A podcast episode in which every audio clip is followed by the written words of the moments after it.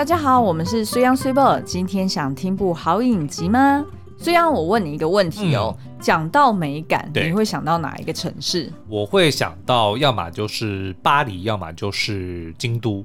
没错，嗯、那这两个城市呢，其实都被大家认证哦，就是可能算是艺术之都，或者是文化历史之都。那尤其是巴黎哦，呃，我我们如果看巴黎在。不同的影视作品里面的呈现，嗯、通常呢，就是你印象最深刻的第一个就是它巴黎铁塔，哎哦，但当然当然，那第二个呢，就是它的很一致性，然后非常和谐的城市地景，对、嗯、对不对？就是所谓的那个巴黎旧呃市中心，对，它可能都是那种奥斯曼大楼，就是奶油色的，对。呃，然后上面有漂亮的花窗，然后屋顶大概是灰色的，铁呃蓝灰色的，蓝灰色，然后都是有统一高度哦。嗯、你知道我后来去查一下，我才知道说，原来他们其实是呃，这些都是十九世纪中的一个呃统一的都市规划做出来的，所以他们也有非常多，就是包含围绕着这个凯旋门，嗯、条条。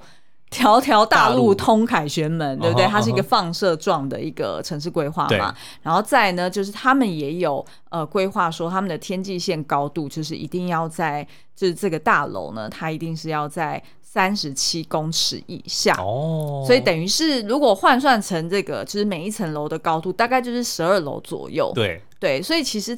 你到了巴黎之后，你就会发现说，哎，不管是走在街道上，或者是你呃，就是人去到的这些呃楼，然后往外看，嗯、你都会发现说，哎，它都很有呼吸感。哦，是，就留白很多。对对对，就是很有。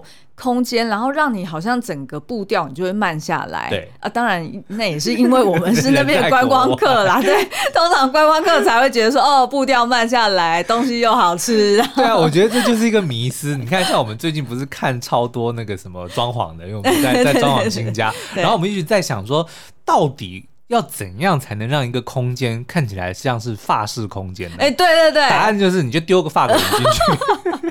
那个空间就变成法式。你知道我们讨论很久，因为呢，呃，我们就是在想说，因为我们看很多就是也是包含台湾的一些室内装潢，对，然后我们就会觉得说，哎，大家蛮喜欢法式风格，嗯，所以通常联想到法式风格，我们会想要复刻的就是白色的墙啊，然后上面有一些线板啊，然后可能呃百叶啊，哎，百叶窗帘啊，对，然后要不然就是。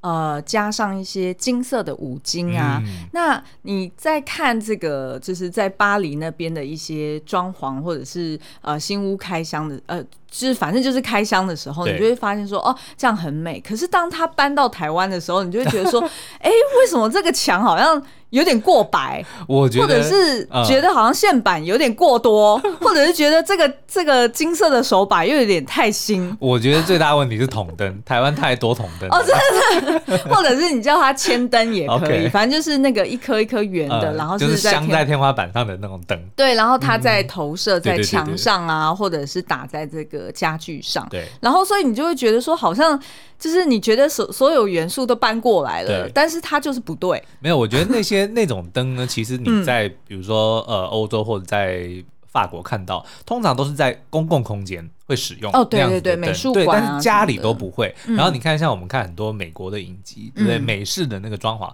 他们其实呢，大部分的灯呢都不是从上面来的，他们很少灯是镶在天花板上的，他们都是壁灯或者是立灯或者是台灯。对，你就会感觉，哎，空间虽然没有这么的明亮，但是的确就是比较温和、比较舒服的感觉。可是台湾的设计很多都是习惯在天花板上装很多灯，哦，就直接投射下来。对，那个其实看起来。不是说不好，那个其实就很有公共空间的感觉，哦，对，是不是？是不是出突破盲场？有，对不对？有，你讲对了，没错，的确是，的确是，只有在博物馆或美术馆才会有很多的，呃，就从上往下的聚焦的那个灯。对。哦，原来如此，是。哦，好险好险，我们家的 我们家千灯全部都砍掉。对，但是呢，这个有一个问题，就如果是在晚上，然后你家有蚊子的时候，你会非常的痛苦，因为它不够亮。对，这也就是为什么我们的设计公司就会觉得很奇怪，为什么我们要在主卧房的这个就是床的头顶上面要加一条呃条灯，对，条灯，然后是那种它是那个是灯带吗？LED 灯，对，LED 灯。他就觉得说，你们是在那边做手工艺，还是说在那边看书办公？专门打蚊子用？对，那是打蚊子用。好了好了，就是拉回来拉回来。如果我们要聊美感，对对对，其实我们今天主要要聊的是美感哦。那其实想到有关美感的影视作品，其实蛮多的。但是我觉得最近让大家印象特别深刻，应该是《艾米丽在巴黎》，是 对不对？那《艾米丽在巴黎》呢，里面就是呃，这个由 Lily Collins 所饰演的女主角哦，她因为是从呃美国。过去外派啊、呃，一年在巴黎生活，嗯、但是呢，她去到巴黎的第一天就被大家偷偷叫他乡巴佬。对，原因就是呢，哎，他穿着上面印有这个巴黎地景的这个衬衫，哈、嗯，然后呃，后续呢，哎，他也就是呃，打扮的风格比较大胆，然后比较外放，比较直接，所以呃，就是对于这些比较呃。比较追求和谐美感，然后比较追求低调的气质的这些、嗯、呃法国人来说呢，他就觉得说哇，Emily 实在是有够。有够怂够啦，你干脆在胸口上写说 “I love Paris”。对对对对对，没错。那其实呃，我记得《艾蜜莉在巴黎》的第一季播出的时候，也有蛮多人在批评，就说哎、欸，不知道就是到底是不是编导就主创团团队他们刻意这样子去打造 Emily，我觉得就是故意的啊。对，就是他穿的五颜六色的，然后非常的 非常的令人感到惊慌。对，所以呢，我们今天就会想要来呃，借由这出影集，然后还有我们看的几本书，来跟大家分享一下，到底法国人的美感，嗯，还有他们的美感到底是怎么培养出来的。哦，哦、好，那我们就先从这个《艾米丽在巴黎》的剧情大纲先跟大家介绍一下，因为有可能还是有一些人没有看过哈、嗯。那这一出影集呢，是在那个 Netflix 上面上架，然后它总共有呃，目前已经上架两季，听说还要再拍两季。对对对，嗯、所以呃，总共他们已经好像在拍第四季了。对，所以艾米丽还要在巴黎很久。对对对，而且我看到第三季的那个剧照就在前呃，就在昨天刚释出哈、嗯嗯。然后我们同样也可以在剧照里面看到 Emily 就是延续她的那个这叫什么移花风格吧，就是美式的大辣辣造型。哎、欸，对对对，那呃这出。出影集呢？呃，你如果现在上去看，反正它就是总共已经有二十集，嗯，那每一集也才半小时，所以老实说是一个非常适合下饭，嗯，然后很轻松的一一出影集哦。那他的这个故事呢，就是在描述说，呃，Lily Collins 所饰演的这个 Emily 呢，她就是。一个在芝加哥工作，呃，他应该是在行销公司里面专门做品牌行销的，对、嗯，呃，一个员工。那因为呢，他的这个老板呢，突然因为呃，就是意外的怀孕，嗯，所以导致他没有办法外派到法国，然后呃，所以 Emily 就代替他的老板出差哦、嗯。那所以他外派之后呢，呃，其实他的角色有一点尴尬，因为他其实是要来呃。就是 supervise 对 supervise 一间就是在巴黎的一个品牌行销公司。嗯、对，那这个品牌行销公司，大家想象就是专门在帮一些。奢华品牌，嗯，可能是香水公司啊，或者是内衣公司啊，在做品牌行销。那所以其实，呃，他来到这间公司的时候，他就觉得说，诶、欸，怎么法国人好像很落后，就是也没有在玩，就是也没有在 IG 上面做一些数位行销，uh -huh. 然后也不懂怎么做 word of mouth。对，所以呢，他就觉得，诶、欸，他应该要带一些美国观点，哈、嗯，来来影响这间公司。对，那当然，他其实也是要来。串接就是呃，因为他这些巴黎的公司等于算是刚被收购嘛。哦，OK。那所以他的角色也是有点像是串接，说，诶，当他被收购之后，那他们这间法国公司它要怎么符合就是美国公总公司的一个呃期待，然后跟要求，所以你想象这样子的空降部队来到了法国，然后又穿的移花风格，他一定就是被大家给排挤，就认为德不配位的概念。哎、欸，对对对，嗯、没错。好，那所以呃，我们在看这出影集的时候，当然就是一方面呃，可以跟着 Emily 去。呃，逛遍这个巴黎的大街小巷哈、嗯，所以你可以看到很多美景。那因为他的工作的关系，他也就是跟很多的品牌去合作，对，所以你也可以看到哦，他穿梭在不同的派对啊，嗯、或者是一些呃行销的应呃应酬，然后跟展场啊，就会觉得哇，对于行销工作可能又更加觉得说 哇，实在是一个很。很很美好，然后很有趣的一个领域哦。那第三方面呢，当然看更多就是我们这些吃瓜群众，嗯、就是看着人家周旋在，好像前后总共有十三个男子吧，哇塞，而且每一个都是异国风情。哎、欸，对对对对，就是来自不同国家，其中还有一个是来自于英国。对、嗯，所以等于就是哎、欸，看他就是有一夜情，然后也有交往对象哈、嗯，然后也有一个呃厨师。算是让他呃重色轻友的一个厨师邻居 哈，然后就觉得哎、欸，看这些八卦也是觉得蛮有趣的。那但是呢，我觉得里面这出影集还有另外两个角色，大家应该印象非常深刻，嗯、就是呢当地的两个法国女性哦，对，呃，一个呢就是 Emily 的老板 Sylvie，嗯哼。另外呢，就是 Emily 的闺蜜叫做卡蜜。对，好，好，那我们接下来就会来针对呃这两个角色来聊聊，呃，什么是刻板印象中 呃特别具有美感的法国女性。OK，我自己觉得她们呢，就会给人一种很呃慵懒的知性美，嗯，对不对？她跟一般的知性美不一样哦，嗯，他们更多了一股这个慵懒，就她们穿的衣服可能会比较宽松，可是因为她们本身就很很瘦，就她们的这个身形通常都比较高瘦哦，对对对，所以即使穿了宽松的衣服，反而更能够凸显说，哎，她们其实是身形非常的婀娜，就是很浓纤合度，对，然后再加上她们其实都会有一种很随性的感觉，比如说她们的头发不会刻意的去做一些造型，嗯，可能就是长发披肩，然后但是就是很随性的就是披。在肩上，嗯，然后可能也就是带着一个，嗯，就是你感觉说，哎，如果光看单品。他们的这些东西好像都不是多好看，没错。可是不知道为什么你放在他身上，他全部这个人一撑起来就觉得哇，就是很美，很有气质。好，我们来聊一下他的老板 Sylvie 好了。嗯、这个 Sylvie 啊，他其实你就想象他就是呃，算是这间法国行销公司的第二把交椅，因为他上面还有一个老板嘛。嗯、那老板等于算是创办人，那所以呢，Sylvie 其实他就是呃，但是他老板就是这个创办人，基本上他就是没事。呃，来。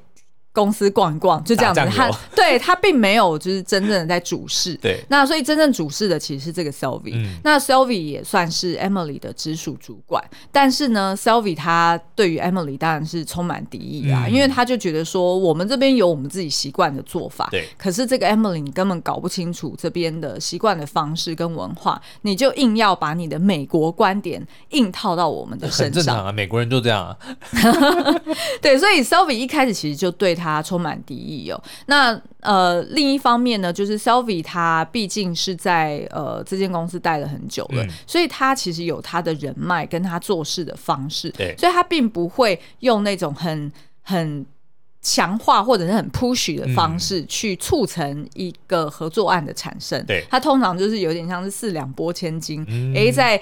派对的谈笑之间，哈，然后就可以促成一个案子。对，那所以当然后来就是 Emily 也有呃理解到说，哎、欸，就是这样子的做事方式，其实也是一种可以促进事情往前推动的一个方式。嗯嗯、那我们看一下，就是 Sylvie 呢，他其实是算是像刚刚苏央形容的，就是集慵懒、霸气，对，以及世故于一身的这种成熟。成熟性感，成熟美感。好、嗯，他穿的衣服大部分可能就是黑白灰。对，好，那顶多有时候他去派对，他可能穿个呃墨绿色的衣服。然后二方面呢，就是哎、欸，他的确有时候就是呃穿着简单的衬衫，好、嗯，或者是他呃穿着比较飘逸的那种就是洋装。对，好，但是呢都不会很张牙舞爪，就是比较像是。低调，然后也比较浓鲜合度的一个、嗯、呃风格哦。那所以你就会发现，哎，就是大家都会觉得，好像 Sylvie 他就是在他身上展现出来一种非常有自信，对，然后也不怕人家去挑战他的一种美感。嗯、那另外一个呢，就是卡密。卡密呢，他其实是在伊朗里面工作，嗯、那当然就是他有时候接待客户的时候，他会穿的比较。也是会有浮夸的时候，譬如说他可能穿大垫肩的那种呃西装西装外套或者礼服，对，那所以其实他的就是卡密，他也是有正式场合的一些打扮。但是如果你看他私下跟 Emily 互动的时候，哎，的确是他也都是走比较黑白灰。嗯、那可能黑白灰里面他呃多增加了一些风格是，哎，他可能有一些蕾丝，对，或者是有一些坡卡圆点。但是你就会觉得说，哎，他好像你乍看。之下你会觉得，哎、欸，这个人并没有刻意打扮，他不像 Emily 一样，他可能把对对对头发或者是弄那个造型，就是把它绑紧紧的，或者是刻意就直接戴一个呃那种发式的圆扁的那种画家帽，对不对？就是你就会觉得，哎，在卡密身上，他好像没有刻意打扮，但是当你仔细去审视，你又会发现说，哎，他其实是有精心去。调配或者是去看它的这个平衡感，我觉得这可能就是我刚刚在讲的，它就是像比如说 Sylvie 或者是卡密这些，嗯、或者甚至你延伸到法国的这个基本的美感的话，你会发现它可能单品就是这些。元素你个别抽出来看，你不会觉得它非常的对，不会觉得很特别。但是美式的就会，像你刚刚讲的，可能那些帽子啊，或者它的那些什么蓬蓬裙，就这些元素，你光拿出来单独看它，你就会觉得哦，它很有设计感，是。是，所以说它很它很有特色。嗯，可是，在法式里面就没有这些单品，它本身就非常的朴素。嗯，可是它是透过组合，嗯，然后再加上这个人本身的这个气质去衬托出来，而不是像美式的那种是哦，它每一个都必须要有特色，然后去组合成一个新的特色。你知道吗？你这样一讲，我又想要聊回来到台湾的，是不是？室内设计就是这样，就是因为你看台湾，我们常常看很多的装潢，就是说哦，它的这个墙壁，它的什么柜体呀、啊，然后什么它的灯啊，就是它每一个单品你拿出来都做的很好，对，都做的很好。可是当你硬凑在一起的时候，就觉得哎、嗯，哪里怪怪的。对。可是你看国外的，像比如说欧洲或者我们看很多法国那些，嗯、它你单独看它的家，它真的很朴素。它的那些东西真的很简单。然后我这边要补充说明一下，嗯、我刚刚不是讲说，它这个其实就是十九世纪呃中旬他们重新做巴黎的市容规划，对所以呢，他们的这些建筑法规都被统一下来了，也就是我刚刚说的这个奥斯曼建筑，嗯、就是大家印象中的这个奶油色配灰蓝色的这个建筑。对，呃，如果你进去看里面的开箱啊。它就是因为那个是十九世纪的房子，嗯，所以基本上呢，它不可能有设计什么呃建造，对，或者是不会有天花板。所以把冷气或者是暖气厂里面，它的暖气就一定是那种叶片式的镶在墙上的那种暖气嘛。那所以它的天花板呢很简单，它就是直接是中间一个主灯，对不对？一个吊灯下来，然后可能吊灯上面有一个有一个造型的圆盘，对。然后再来就是它的天花板的四周围可能有一些简单的雕花，对不对？然后再来呢就是它墙壁呃有没有线板，其实都。无所谓，线板不是问题。对，因为呢，它的墙壁就超素的，是大部分几乎都是白色，要不然就是什么也是奶油色，嗯嗯嗯、呃，或者是灰蓝色。那它基本上它没有什么特殊的隔间，它一个一个房间，然后包含它的玄关跟它的走廊，可能是合并在一起，对所以它没有它没有很多。有的没的东西，所以所以所以他们其实大部分都是靠软装。对，我觉得这就是台湾的问题。台湾问题就是你都还没有放进你的东西哦，对，你的家具都没有放进去，它的屋子里面的元素就已经够多了，就已经很多层次了，对不对？嗯。可是我觉得这也可能跟建筑工法有关，像你刚刚讲的嘛，就因为他们那些老房子可能然后又又不高，对。可是你看像台湾的，如果是公寓，就会很多的梁跟柱，是对不对？那因为有梁跟柱，他就要想办法去包它，对。那包它，它又要用，比如说用灯啊，用柜子啊等等的，对。所以在即使你没有放进任何的家具跟你的软装进去的时候，它就已经非常的丰富了。对，就等于你的视觉已经有一点疲惫了。那如果再加上像就是呃屋主可能比较贪心一点，嗯、他想说啊，我要一个比较特殊的主沙发，然后我沙发后面的那个背墙又要特别跳一个颜色，嗯、然后但是呢，呃，我又要做，我又要买什么茶几，或者是我要买什么特殊的单椅，哇，那全部的东西叠加进来的时候，就会跟我们的。市容有点像，因为我们的市容其实是叠床架屋的，对，对不对？因为就是嗯，每一个年代都会根据他的不同需求，在呃都市里面再更增加一些，譬如说呃，我要这边就是突然要改建成高楼大厦，嗯、但是呢，可能旁边的铁皮屋还没有规划，所以它就变成说很多东西都。叠床架屋在一起的时候，那大家也会想说，哎，反正我自己方便就好，那我就是任意的做一个招牌，嗯、或者是任意的贴墙面的选举广告，对，对不对？就等于是说我也没有被规范，或者是反正这可能被抓到也不会怎么样，所以就很多东西就一直一直加进来，然后最后就变成一个生猛有力的台湾市容。所以我觉得呢，问题就在于呢，可能在于呃台湾，或者说也许在美国的这些美感里面呢，嗯，就是它。注重于单一元素本身的风格，嗯，但他却忽略了每一个元素之间要怎么配合，就是那个协调感。对，嗯，所以反而这样的情况之下，当你的元素越多，你的这个整个空间就会觉得越拥挤，然后就会失去了，反而失去了特色。嗯，但是像比如说在我们看到的巴黎，它可能原本它的这个元素就非常的少，嗯，所以当你加入，你不用放很多东西进去，你反而能够带出那个空间的特色，特色，或者是让那一个单品成为那个空间的特色，嗯，而不是它不需要跟其他的特色去争夺对目光，嗯，对不对？哎、欸，如果讲到这个啊，那我觉得我们呃，我想要推荐的一本书叫做《法式韵味》，嗯。那在这本书里面呢，就是去呃介绍这个奠定现代时尚基础的法国美感始祖，嗯，太阳王，也就是路易十四。嗯、那但是大家一定会想到说，哎、欸，不对啊，你们这样是不是自打脸？因为你们刚刚前面讲说啊，法法式风味为什么它可以这么的协调，这么的美，就是因为哦，它做很。低调或者是很优雅的搭配，嗯、但是大家印象中的这个太阳王，他就是浮夸你 花，对对对，他就是浮夸的第一人、啊、你看那一顶假发，你看他的那个蕾丝，你看他的高跟鞋。哦，今天讲的有点兴奋，刚刚回音有点大，所以呃，那到底路易十四他的这个奢华风格，嗯、他是怎么去影响后世？然后，但是哎，我们现在却又觉得好像法式风味是很。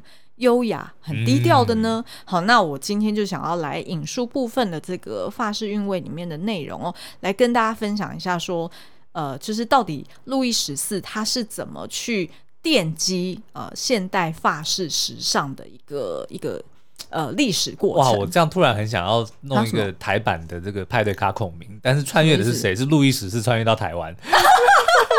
让他、欸、让他见识一下，欸、对不对？什么叫做美感？他应该会，他应该会疯掉，或者说他会觉得很很惊奇。对不对？哎，搞不好、哦啊、哇，铁皮屋哇，什么来的？好好，我来分享一下好了。因那但是因为时间的关系哦，所以我大概就是抓一些重点而已。所以如果大家有兴趣，也可以去找这本书来看哦。嗯、那路易十四呢，他呃，基本上在一六六零年到一七一五年这段他当政主政的时候呢，他就是利用了整个体制，嗯，好，就是他建构这个国家的这个部会啊。或者是他们国家要发展的方向，以及价值观，哈，就是他个人的一些美感，嗯、还有他认定什么叫做美，对。然后第三个呢，就是呃商品，哈，就是他结合了贸易，然后跟所谓的 Made in France，、嗯、就是在法国制造，对对，在地制造这件事情，然后去塑造出一个充满美感跟格调的贸易大国。那我如果这边举几个例子给大家听，大家就会吓死。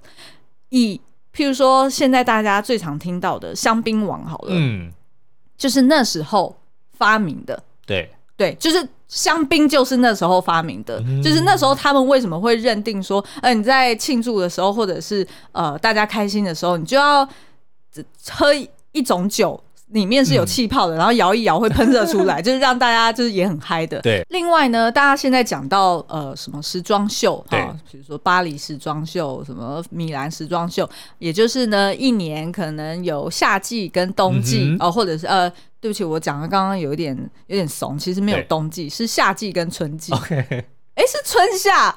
跟秋冬秋好像都有吧，就是季节性。对对对，这样大家就知道，其实我对 我对时尚完全没有什么概念。好，反正呢，就是有所谓春夏秋冬哈，不同的季节要换季，嗯，然后会走一些什么时尚秀啊，对，然后会有一些什么发表会啊。你知道这些高级定制服的这些呃时尚的 routine，嗯，它其实也是在那个年代被制定出来的。哦，还有呢，现在大家都会追求说，哦，我要去给明星。发型师给呃理发，嗯，然后所以我愿意多付好几千块，甚至上万块，就是要指明谁谁谁来帮我剪。你知道这个习惯也是从那时候开始，OK。还有呢，现在大家会翻阅什么 Vogue 啊，哈，或者是呃 Marie Claire 的一些杂志啊，这些时尚杂志的原型初代版也都是在十七世纪的时候出现的。嗯，是。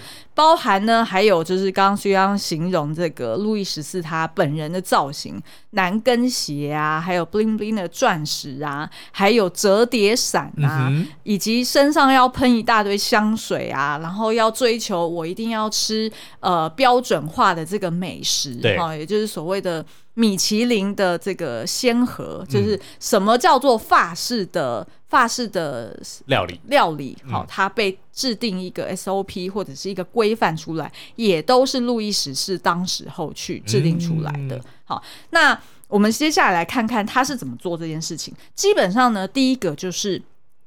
他是很有 vision 的人，对，也就是说，他很知道说他要把巴黎以及整个法国塑造成是什么样的模样。嗯、那也就是在他心目中是要优雅、高贵、富丽堂皇的。所以呢，他会呃自己去呃呃做一些惊世骇俗的事情，譬如说他会去呃引进天鹅。然后他就决定说呢，他要把这进口的数百只的天鹅呢，要放在塞纳河上面。嗯、他就决定了，他就这样做，他就直接把这几百只呢，就直接养在塞纳塞纳河上。然后呢，就要呃，大家就是其实大家那时候都还在这个河上面去做河道的运输嘛、嗯。那明明就是每天都有呃非常多的这个船只来往，他要他们闪开，就是意思是说我就是要营造，哎，这一条河是很美的，嗯、然后是很优雅。所以，我就是要放这么多的白天鹅在那边，你知道吗？其实后来过了半个世纪，其实这些天鹅还有部分的后代还活在那边，哦、还有专人在养。好，然后呢，再来就是他会去呃，就是以自己的呃欲望，哈，然后去 push 他的呃财务大臣或者是他的首相，去要求说，我就是要在我的房间，要在我的这个凡尔赛宫里面装。大面的镜子哇，才可以映照出 就是我奢华的这个打扮哈、嗯。然后呢，也要让大家可以透过这个镜子去看到自己跳舞的时候婀娜多姿的模样。哦、所以这也就是为什么会有镜厅嘛，对，凡尔赛宫里的。对，那但是呢，因为呃，当时候只有在威尼斯，他们才有这个能力去制作出来大片的镜子。嗯，那在法国，其实他们是没有这样子的一个技法跟人才的，所以呢，那时候还呃出现了算是呃当个世纪最大的商业间谍案，哦，也就是呢，呃，当时候路易十四他的呃算那时候算是他十那个。呃，财务大臣就偷偷的去跟呃驻点在意大利的这个大使，法国大使说，你就是去偷找。呃，会做这些大片镜子的工匠，嗯，对，然后把它偷偷走私到我们国家来，挖角人才，对，就是挖角人才。那那时候，当然对于威尼斯来说，他很知道说，哎，这些都是他的资产嘛，嗯嗯，对。那他们要赚外汇，就是靠这些出口这些大片镜子，对。所以他们还有法律规范说，哦，你如果敢出逃到国外，我就要把你的家人都抓起来。好，那所以那时候其实这个。走私人球案呢？其哎、欸、也不算人球，它其实就是走私案，走私人才对，走私人才案。对，其实是呃，算是风风火火的哦，因为那时候他们得要就是呃叠对叠，然后去呃互相挖不同的人才，然后还要把他们藏起来，嗯、然后还要想办法说，哎，就是怎么去欺敌，说，哎，其实我们做不出来，但是其实我们已经做出来了，类似像这样子。所以这个故事，如果大家有兴趣，也可以到这本书里面去找来看哦。所以呢，他其实也是透过呃，就是呃，路易十四他个人的一个欲望。跟需求，然后去要求说他底下的人要去做到这件事情。好，那第三个呢，就是他个人的品味，也就是说他。呃，我觉得这就是天生的，嗯、可能他算是美感第一人，是。就等于是说他天生就觉得说，呃，他要戴这样子的假发，然后他要穿这样子的蕾丝，然后他要穿很多层，嗯、然后他要穿，因为他很喜欢跳芭蕾舞嘛，对。所以呢，他要穿高跟鞋才可以体现出他婀娜多姿的身态，嗯、所以他会本人本身就有这个特殊的美感，对，所以他就会把这个美感呢也贯穿在他的这个就是王宫以及他的国度里面，嗯、所以他。可能就会呃故意办非常多场的派对，派对然后他就会在派对开始之前呢，去一一的审视 每一个王公贵族。你今天发型又梳了什么发型？哎，这个发型很好哦。然后就出现了一个叫什么枫丹衣发型，对，就是他的情妇叫做枫丹衣嘛。然后所以他就讲说哦，我就是喜欢这样子高高的秀发，然后上面绑个缎带。好，那。接下来他就引领了一个举国的流行啊，然后譬如说他就会去呃点评人家，哎，今天穿了什么手套啊，或者是丝袜是怎么样啊，然后哎又会引起呃就是丝袜业、袜子业的这个产业蓬勃发展。对，所以等于他就是靠他自己的呃 vision 哈，他的一个远见。然后他欲望，然后再就是他个人的品味，然后结合呢，他底下强而有力的首相啊，或者是他的这个王公贵族们，嗯、那当然还有这些呃，就是非常有生意头脑的商人们哈，各。就是个别的产业里面呢，这些商人也都发现说，哎，既然就是国王呃有这样的兴趣，然后我们又可以投其所好，那政府呢又会制定一些法规跟标准，嗯、那我当然就是专心的在我的领域里面去不断的钻研，对，然后去不断的进步，那整个举国之力呢就会变成一个产业链，对，一个产业链，嗯、然后而且呢，他们也非常知道说，在当时候他们要怎么去打败其他的当时候的这个贸易。强国包含西班牙或者是荷兰啊、英国等等，他要做的就是他要拥有越多的贵金属越好，也就是赚这些黄金白银，然后赚越多的外汇越好。嗯、所以他是不是就？就是进而去呃开启了这些奢侈品的商业链，对，就等于是说我赚的都是精品的，对，都是精品的标准哦。那再就是他把产业都留在自己的国家里面，嗯、所以就是确保了 Made in France 是一个品牌。所以也就是从他们那时候开始呢，就是美感的官方标准就被制定出来了。嗯、那我相信一定从那时候也 somehow 去影响到，就是后代子孙在他们的就是。呃，习惯或者在文化里面，就会觉得说，哎对，好像美感这件事情是很重要的一件事情，嗯、而且是自然而然去融入在生活。肯定，就像你之前不是做那个《身影少女》的解析嘛，嗯、就是为什么日本人这么爱干净，其实就是数千年来，可能没有数千年来，反正就是。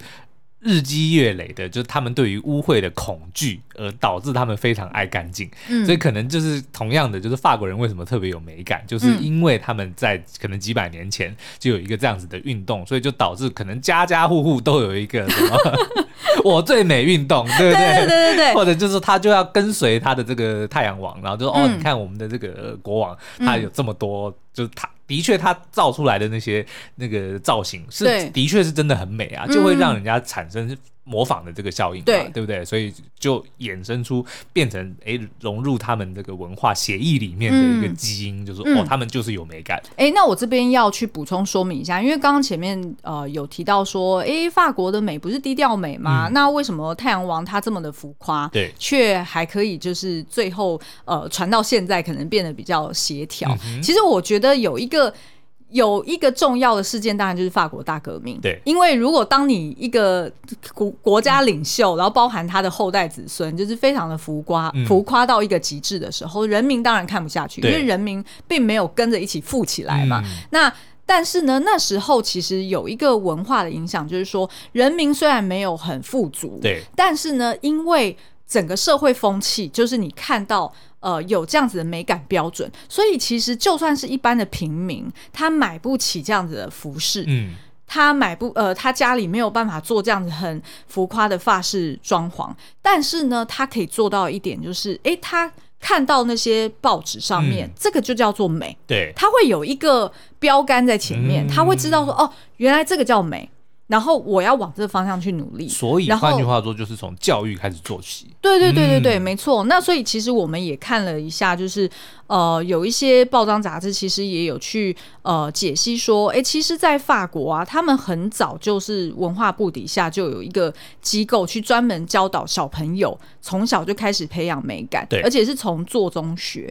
他可能是用呃跨科别或者跨界的方式，嗯、慢慢的在生活中去培养。哦，举例来说，他们呃小学就是很喜欢带小朋友去菜市场做户外教学，对，所以他就会菜在菜市场里面，除了认识这些蔬菜水果的名称之外，哎，他也知道说哦，原来这样子排列。或者是这样子去展示，是叫做美。你看，我们光是逛他们的市场，都觉得哇，真的超美，真的超美。就是我们每次去逛这种市场，就一直在人家摊位前面拍照，都不好意思。而且你怎么拍怎么好看，怎么拍怎么好看，真的。然后再就是，他们可能很重视呃跟家人吃晚餐，那可能就会呃，即便是就像我们刚刚讲的，即便是法国大革命，它是因为就是。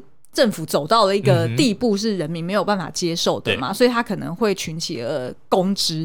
但是呢，他们在。呃，数十年当当中，他其实看到了哦，王公贵族他制定了一个叫做美感的标准，嗯、所以他就已经被潜移默化了。对，所以他可能在家中，他也会习惯说，即便我们家没有很很富有，嗯、可是呢，哎、欸，我们吃饭也要好好吃，我可能也要铺个桌垫，对，哦，我可能也要搭配说我的刀叉是要怎么使用，嗯、所以那时候小朋友就会知道说，哎、欸，原来这个就是一个 ritual，就是一个仪式，就是一个仪式啊、呃，然后是融入生活感中的仪式。是。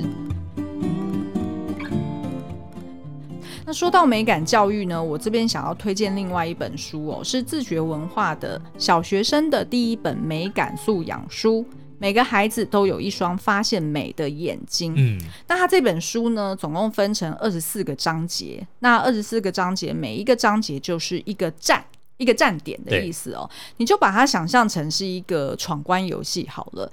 那它呃，我我举几个例子，举例来说，像它的第一站是要去公园，嗯，好，那公园的学习主题呢，就是利用排列这个树叶鸟，就是你去捡拾这些树叶，嗯、然后排列成是呃一个鸟的形状，然后去学习。渐层的这个概念，也就是在艺术或者是在呃美感里面呢，渐层是很重要的嘛，因为渐层才会带出一个协调感。然后，因为每个叶子的颜色都多多少少有一点点不同，没错，所以当放在一起的时候就会形成渐层。对对对对对。嗯、那它的这个每一个呃，就是章节里面呢，它会分成几个步骤哦。第一个步骤呢，就是叫做观察。对，好，那它呢，就是用一个叫做呃视觉探索心智图。来带大家去看，说，哎，你怎么去观察生活中的场景？其实你知道吗？这个心智图啊，呃，我描述一下好了。中间呢，你就想象是一个中间是一个园公园，好，然后呢，呃，它的四周围呢就圆围围绕着你在公园里面会想到或者是会看到的那些素材或者是物品。嗯、所以有一些，比如说椅子啊、凉亭啊、树啊、动物啊、鸟啊。跷跷板啊，这些对对对对对。嗯、那为什么要用心智图去观察呢？其实它就是帮助你去呃找创意，先察觉，对，就是你在这个空间里面有哪些元素。对对对，嗯、你知道这心智图，其实我之前在那个乐高上班的时候，我也会带带着我的同事们一起做。对，就举例来说，我们要去坐着你的车，坐着你的大车。是开着我的车，开着开着我的大车，开着我的艺叔叔，不要再唱广告歌。好啦，这个心智图呢，其实就是，譬如说你在做行销活动的时候，嗯、其实你也很好用的。是啊，是啊，是啊。举例来说，如果要想什么什么手作课程，嗯，那你一开始你会想到手作课程，你会联想到什么东西？费用。啊，对，费用对。然后第二个是呃课程的长短啊、嗯，然后譬如说呃在就是课程的内容，然后再就是呃流程，对对对。好，那所以其实你就会去可以去兼顾到他各个面向、嗯，所以我觉得他第一步观察用心智图就是去呃鼓励大人们带着小朋友去观察。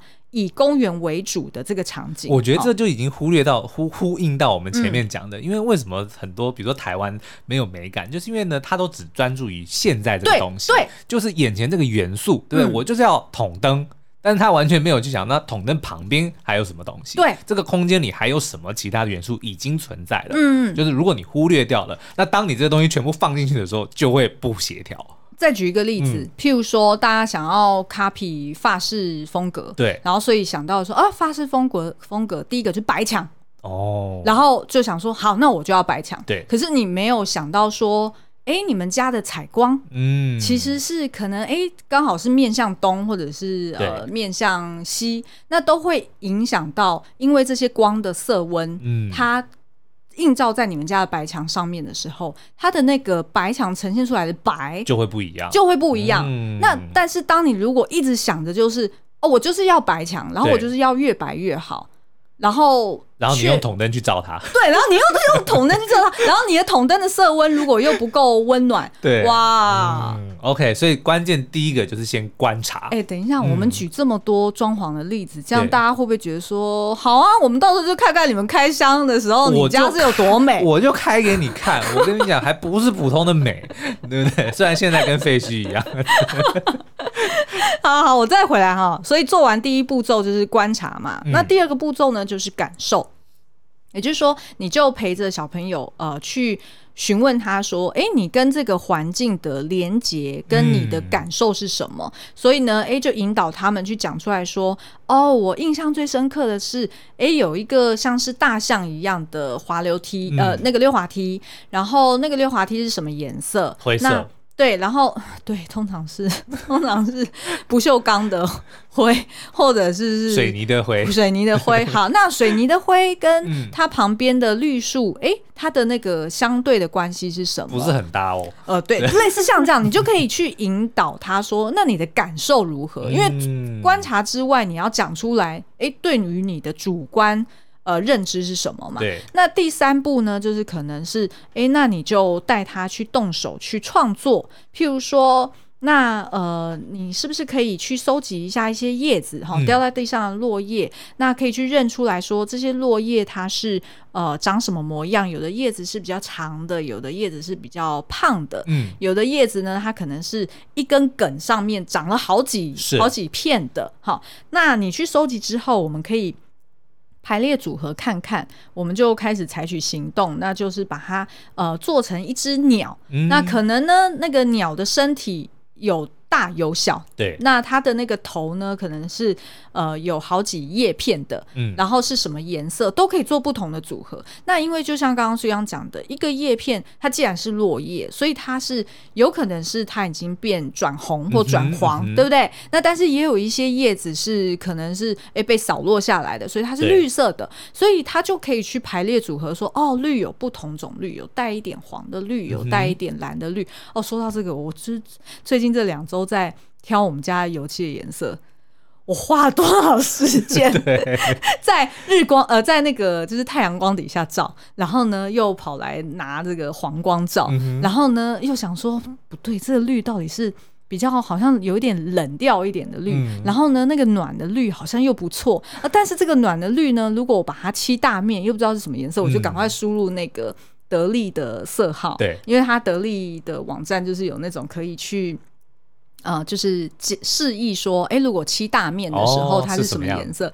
所以当它漆大面的时候，我又发现说不对啊，在我手机上面怎么看起来这个黄跟我现在看的这个色票黄又不太一样？然后就不断的，你知道前后摇摆跟挣扎。那我觉得其实这个也是一个很好给小朋友练习。所以如果大家有机会可以去跟油漆行买色票，是，其实我觉得这个也是一个很好的美感教育，去。教导他说：“哦，原来颜色它可以分冷暖色，对，然后它也有所谓的，就是呃呃，就是带一点带一点另外一个颜色的颜色，嗯、你懂我意思吗？就是有点像是，譬如说带一点黄的绿，对，它是怎样的绿？那或许你就可以教小朋友说，哎、欸，那当你在呃，譬如说家里如果小小朋友房间要重新漆油漆，嗯，那他也可以去自己去决定说，我想要什么颜色，去怎么去跟我的书桌或者是跟我的呃，就是床去做搭配。然后你也可以警告他，你要赶快培养美感，不然呢，踢下去你又后悔了。你要分享一下以前我们 租的办公室的那个蓝有多可怕吗？跟幼稚园的那种彩度很高的，这就是在色票上看起来不错，但是漆上去觉得很糟的案例。好，然后最后一步呢，就是所谓的分享，好，就是呃带他去跟呃爸爸妈妈一起做的创作，彼此去赏析。然后我觉得这个很重要哦，对，就是呃。除了小朋友他看他自己的作品之外，你也可以就是让他去描述说，哎、欸，那你觉得妈妈作品怎么样？嗯、你觉得就是呃弟弟的作品怎么样？那为什么觉得好呢？那为什么觉得不好呢？不好在哪里？就是你可以引导他去说出来。那我必须说这件事情是我一直到 P&G 去工作的时候我才学会的。真的，我去 P&G 工作的时候已经是二十六岁了。对，在那之前，呃。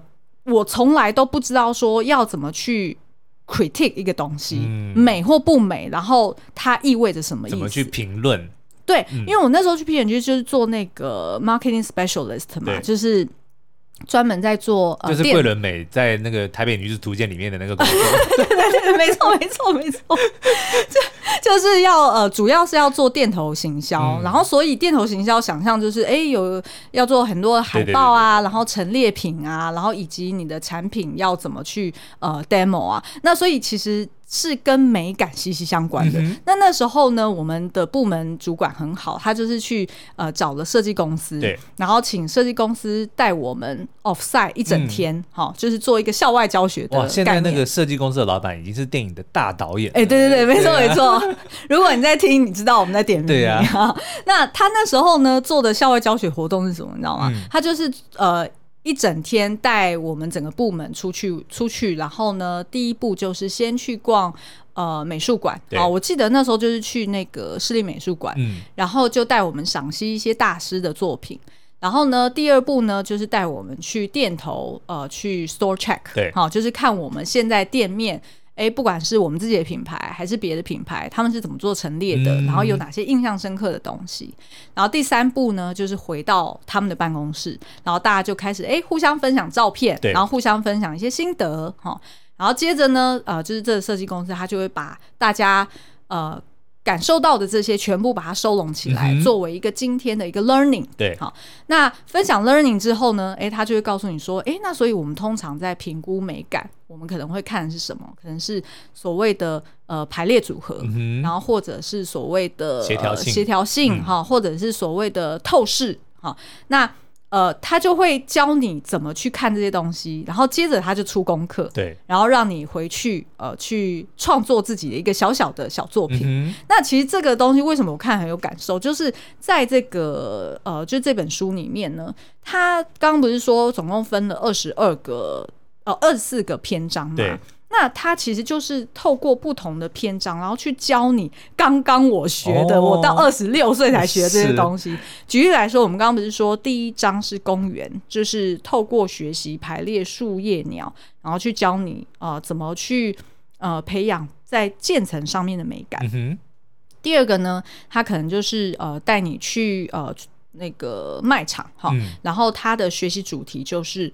教你怎么做排列组合，对，也就是说你在卖场你可以看得到说，嗯，可能同一个品牌的那个番茄酱啊、嗯。哦，它就是全部排列在那边，然后红红的很漂亮，是但是到它旁边，哎、欸，它可能就是卖那个那叫什么，就是。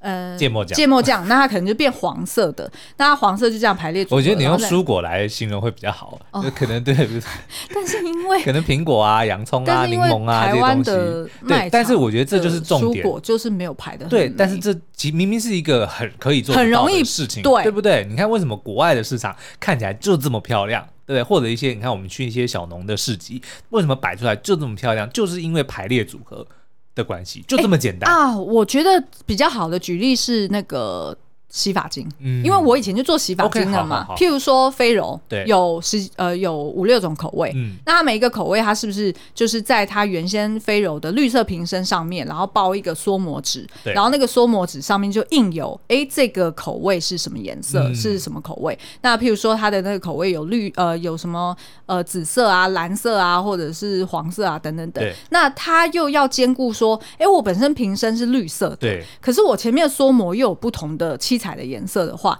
那我要怎么排列会比较好看？嗯、所以这个就真的很适合带小朋友去卖场，实际去逛那些呃那个那像什么商品，对，走道，然后你就去观察说，哎，它的那个秩序要怎么创造？我还是觉得蔬果会比较适合小朋友。好啦好啦，随便啦，因为我自己对啊，就是卖洗发精，所以我们以前就会看这些东西、啊，或者是糖果店。对不对？糖果店也很适合、啊。对，糖果店通常都是比较美的。对呀、啊。对，然后再来就是，譬如说，嗯、哦，我觉得还有一个，还有一个很特别的是学校操场。嗯。他学校操场那个篇章呢，他居然是要带小朋友学。透视哦，为什么？因为操场有延伸感。对，有些有些那个跑道呢，它是直线的，对不对？像那种田径的快跑、嗯、快跑，它就是一直线。但是有呃有一些呢，它是绕一整圈的，对所以你就可以教小朋友去学怎么去画透视感哦，画那种就是前后的这个空间感，对，对不对？然后再譬如说，呃，到池塘你可以学习怎么做对称，还可以顺便学游泳。哎，对，啊，然后譬如说，呃，到那个美术馆，嗯、呃，美术馆，那你又可以呃教小朋友怎么去学习做布展，嗯、对不对？你自己房间，其实每一个人房间都是一个小小的布展空间呐、啊，对不对？就是你的呃，你的沙发背墙你要挂哪些画，啊、然后你的电视墙上面要放哪些东西，公仔要放哪里啊？哎，对对对，玩偶要放哪里、啊？对，类似像这样，其实都是很需要美感的。哇，今天实在是聊不完，因为这些东西真的是我，我觉得这一本书真的很实用。就我自己看都觉得说，我怎么会到二十六岁的时候，我才自己 就是用很土法炼钢的方式在工作里面学。对，但是，现在有这本书呢，你的孩子就可以从六岁就开始培养了，对，对不对？那你可以想象，等到他二十六岁的时候，哇塞，都已经变成下一个路易十四了。好，我这边可以再补充说明一点哦，因为他这本书是呃两个作者，嗯、那其中一个作者沈玉华呢，他其实就是在呃巴黎第一大学造型艺术研究所硕士毕业，所以他其实是呃从呃法国那边也取材了一些他们呃美感教育的一些理论哦。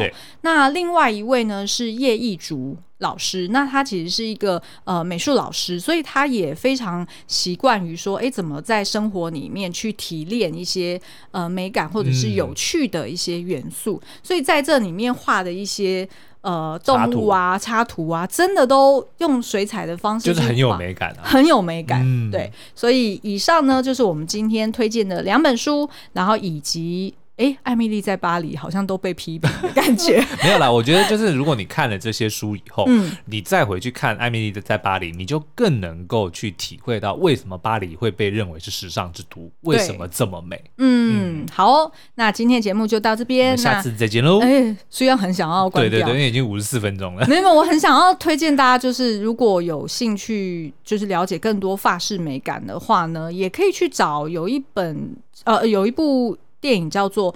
凡尔赛拜金女哦，就是那个讲 Marie Antoinette，就是被砍头的那个王后的故事。然后还有就是凡尔赛宫哦，这个影集，它就是在描绘路易十四他怎么打造这个王宫的故事。那今天艾米丽在巴黎，因为我们主要是要讲美感，所以我们就没有聊太多。所以如果大家有兴趣，也可以去找我们以往的 Podcast 集数，也有好几集聊过艾米丽在巴黎。嗯、那以上呢，就是我们今天的分享。如果大家对于这个呃，路易十四的这个历史故事更有兴趣的话呢，嗯、也欢迎来敲碗。其实我还有非常多东西可以聊。是，嗯，好，那今天的节目就到这边，我们下次再见喽，拜拜，拜拜。